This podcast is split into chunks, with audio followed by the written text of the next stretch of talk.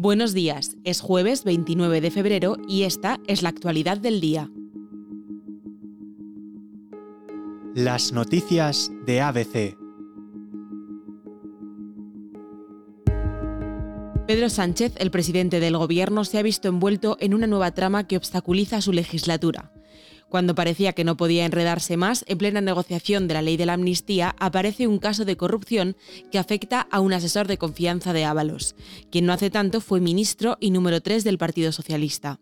El caso en cuestión ocupó ayer prácticamente toda la sesión de control al Ejecutivo. Empezó Alberto Núñez Feijo.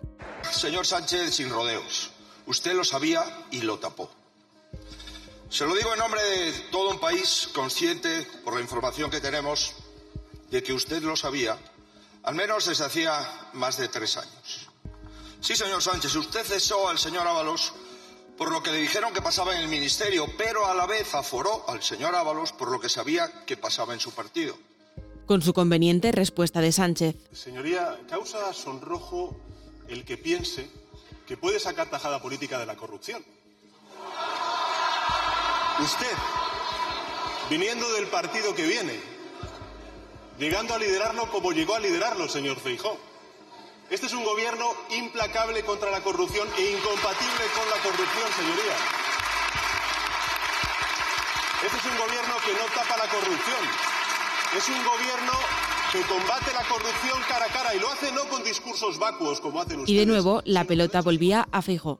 No venga usted aquí con el ventilador ni con excusas. El juez está investigando a su gobierno y está investigando a su partido. Es de usted, es de usted, señoría, de quien no acaba de fiarse el señor Ábalos. ¿Sabe por qué? Porque le conoce. Y de nuevo Sánchez.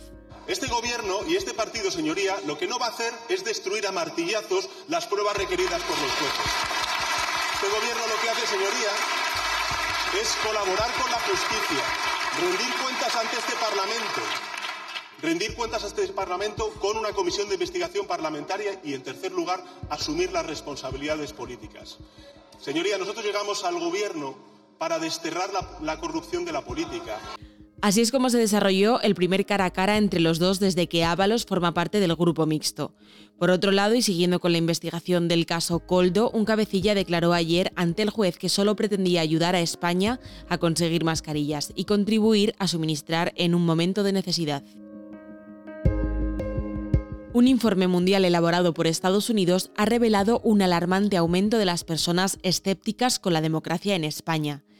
Un porcentaje significativo de la población considera la democracia en España como una forma ineficaz de gobernar y busca formas alternativas, como gobiernos tecnocráticos.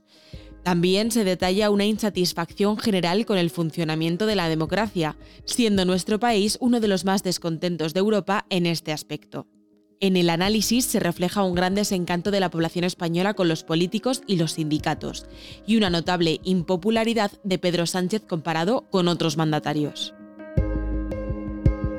La realidad de Cataluña pasa por la gran crecida del Ebro, que en cuatro días, a su paso por Tortosa, Tarragona, ha pasado de un caudal de 150 metros cúbicos por segundo a los 1.100 registrados ayer.